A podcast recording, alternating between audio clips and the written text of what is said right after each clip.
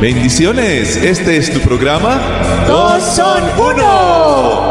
Dice la palabra del Señor, así que ya no son dos, sino uno solo. Por tanto, lo que Dios ha unido, que ningún ser humano lo separe. Mateo 19:6. Bienvenidos. Bendiciones, queridos amigos. Qué bueno que estás en esta tarde o en esta mañana, de acuerdo a la hora donde lo escuches, disponiéndote a escuchar una palabra que te alienta, que te ayuda a seguir creciendo como pareja. Yo soy Uriel Fernando. Yo soy Beverly, les saludo muy cordialmente. Vamos a continuar viendo las características del amor ágape, esas, ese amor especial eh, que queremos desarrollar entre nuestra pareja. Sí, pues es el amor verdadero que permanece. Eh, de acuerdo a 1 Corintios 13, 4 al 7.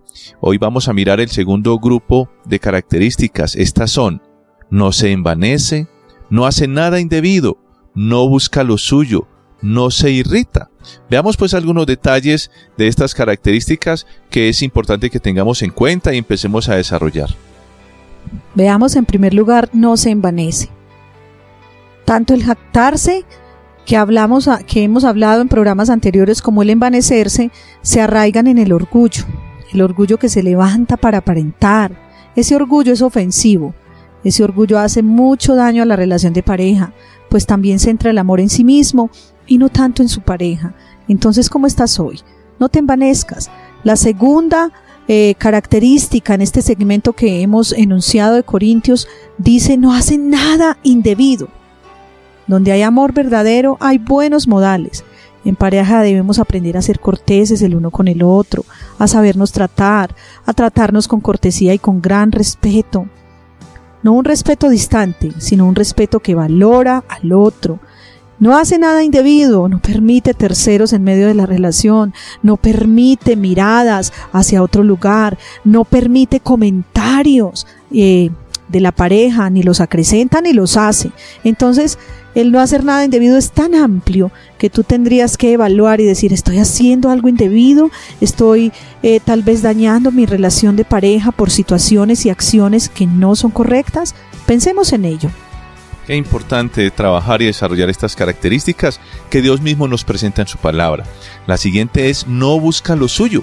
Cuando yo vivo solo, indudablemente yo busco lo mío, pero cuando decido vivir en pareja, debo aprender de la gran satisfacción que hay en buscar lo del otro.